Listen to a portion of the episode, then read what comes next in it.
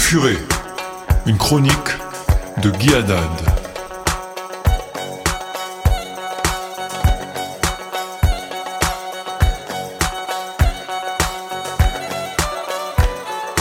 Sami El-Soudi, c'est un Palestinien agnostique. Il écrit très souvent dans la Metula News Agency et également dans le Gladstone Institute.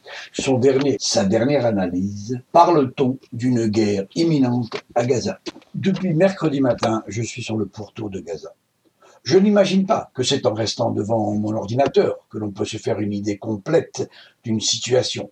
Si j'ai fait ce déplacement, c'est parce que la tension est sensiblement montée depuis la semaine dernière lorsque les bandes armées de l'enclave côtière ont ajouté une centaine de grenades aux habituels engins incendiaires qu'elles précipitent déjà sur Israël lors des émeutes du week-end.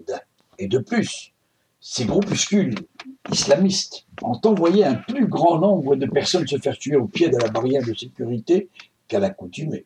Ces sacrifices humains s'accompagnent de tentatives nocturnes de franchissement de la frontière en vue de saboter les travaux titanesques de la construction de la barrière antitunnel que les Israéliens ont entrepris. Ces actions ne font qu'égratiner les ouvrages en voie d'édification, mais tous ces signes n'échappent pas à l'attention des militaires de Tzahal. Ces derniers empêché de consistants renforts sur le pourtour de la bande et j'ai croisé en chemin des dizaines de tanks Merkava et d'obusiers autotracés en route vers le sud. Ceci dit, les points de passage d'Erez pour les piétons tout au nord de Gaza et de Keren Shalom pour les marchandises tout au sud, tout près de l'Égypte, restent ouverts quand même. Et c'est même étrange. Lorsqu'ils avaient été fermés suite à la persistance des lancers de cerfs-volants et de ballons bout de feu sur la zone et la flore du Negev.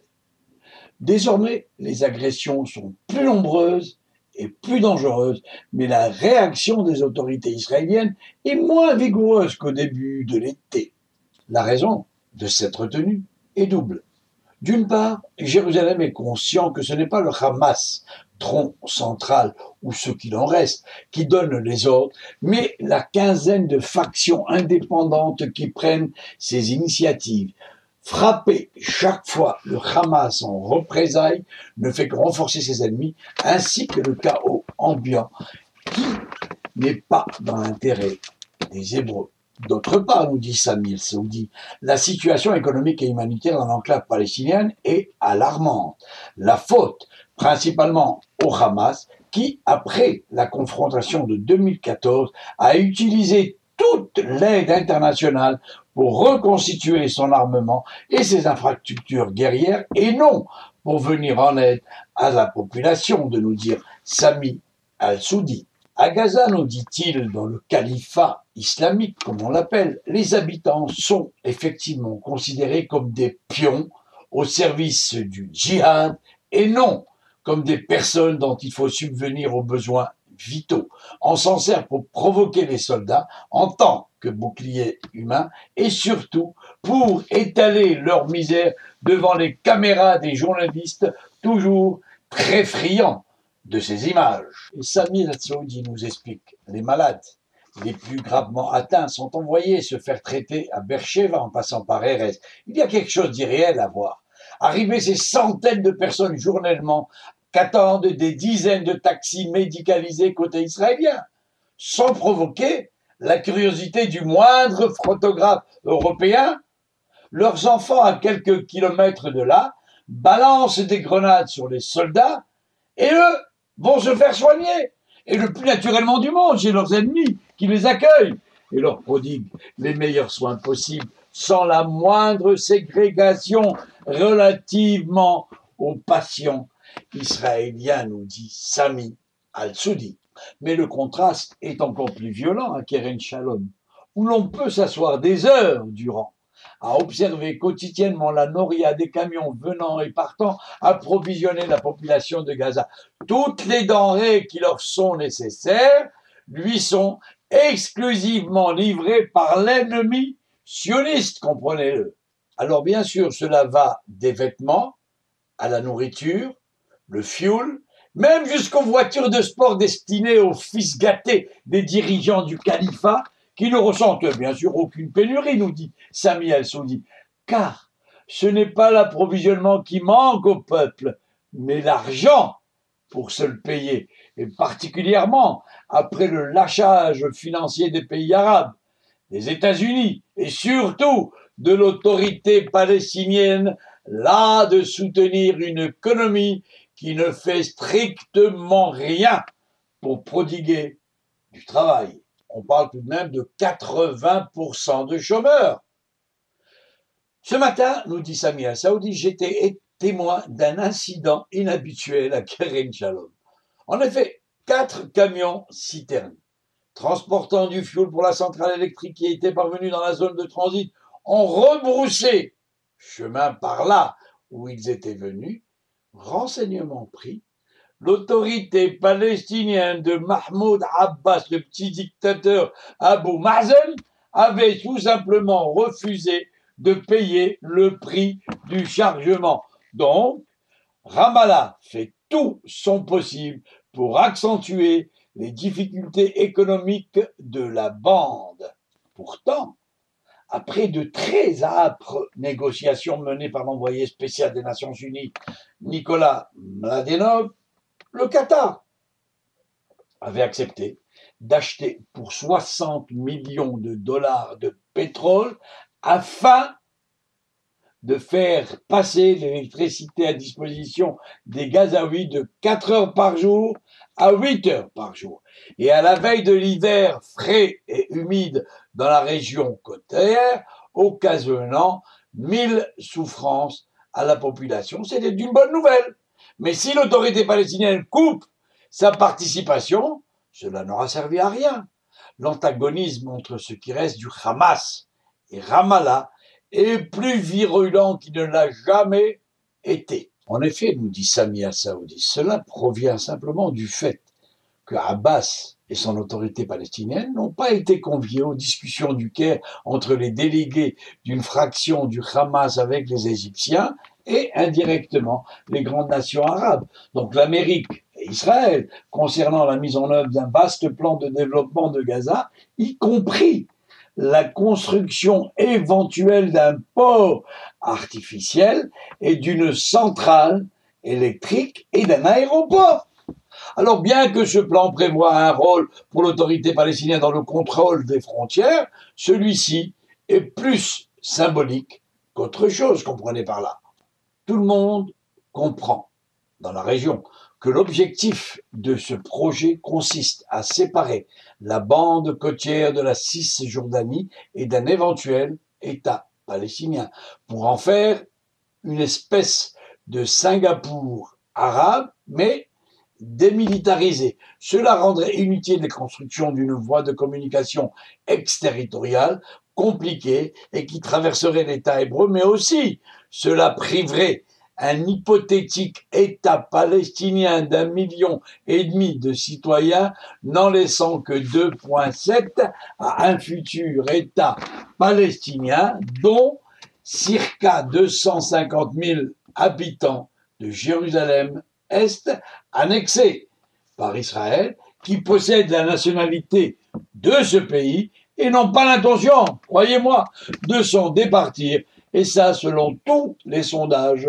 publié à jour. Samir Saoudi nous explique. Dans cette situation, Mahmoud Abbas fait ce qu'il peut pour affaiblir Gaza, tenté par le séparatisme sur la base logique suivante, même si elle n'est pas exprimée officiellement, vous comprenez par là, ils veulent quitter la cause palestinienne et la trahir. Il n'existe donc aucune raison que nous partagions les maigres ressources de la Palestine avec eux, a dit Abbas. De son côté, le Hamas, tronc traditionnel qui voit son influence comprimée de jour en jour, compte faire pression sur les Égyptiens en laissant augmenter les provocations contre les Israéliens et en ne faisant rien pour rendre l'existence des Gazaouis plus supportable. En réalité et en vérité, nous dit M. Sami Al-Soudi, l'affaiblissement notoire de l'UNRWA, l'Office de secours des Nations Unies pour les réfugiés de Palestine, soumise au bon vouloir du Hamas à Gaza, dû à la décision de Donald Trump de lui retirer l'apport financier américain, eh ben, la quasi cessation des paiements par Ramallah du salaire de ses fonctionnaires dans la bande et l'assèchement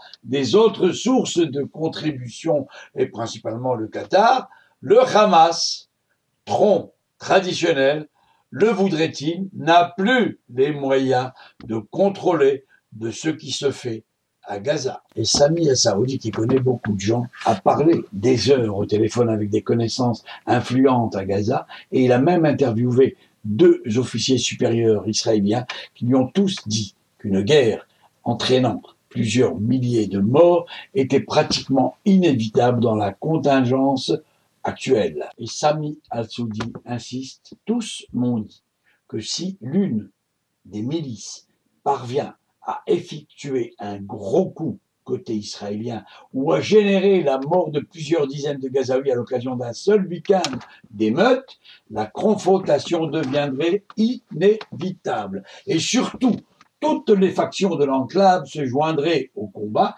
y compris le Hamas tronc traditionnel. Ce, même si Tsahal, sans le claironner sur les toits, a abandonné sa doxa consistante à affirmer que le Hamas était un responsable de tout ce qui se passait sur le territoire qu'il est censé de contrôler et à le punir, même si les agressions provenaient du djihad islamiste, des comités de résistance populaire, des salafistes, des adeptes d'Al-Qaïda, des pros-iraniens et surtout des milices indépendantes ex-Hamas sont là à attendre leur tour. Sani nous dit que le mode opératoire d'un conflit éventuel est le fil en aiguille, soit une augmentation exponentielle des attaques et des repliques. Le détonateur et les émeutes du vendredi, du samedi et du dimanche, et surtout la capacité des organisations armées à créer l'événement incontrôlable. Donc, nous dit je suis quelque peu moins pessimiste que mes interlocuteurs, car il existe également des milices à l'instar du Hamas tronc traditionnel, qui perdraient tous leurs privilèges à l'occasion d'une guerre avec Israël, ce, même si Yahya Senvar, le leader contesté du Hamas tronc traditionnel, a affirmé à la République italienne cette semaine que dans la situation qui prévaut, une explosion est inévitable. Il faut en tenir compte. Même si la surenchère rhétorique est pratiquement une obligation à Gaza, pour ne pas donner l'impression aux autres milices qu'on est un poulet effrayé qui craint la mort et cherche à l'éviter. Non, on en saura plus cet après-midi, déjà en observant l'ampleur des émeutes au sujet de l'éventualité d'une guerre. Mon pronostic est 50-50. Et Sami al-Saoudi de finir, cela peut aussi bien être une explosion de quatre jours et pas forcément l'Armageddon. Le Furet, une chronique de Guy Haddad.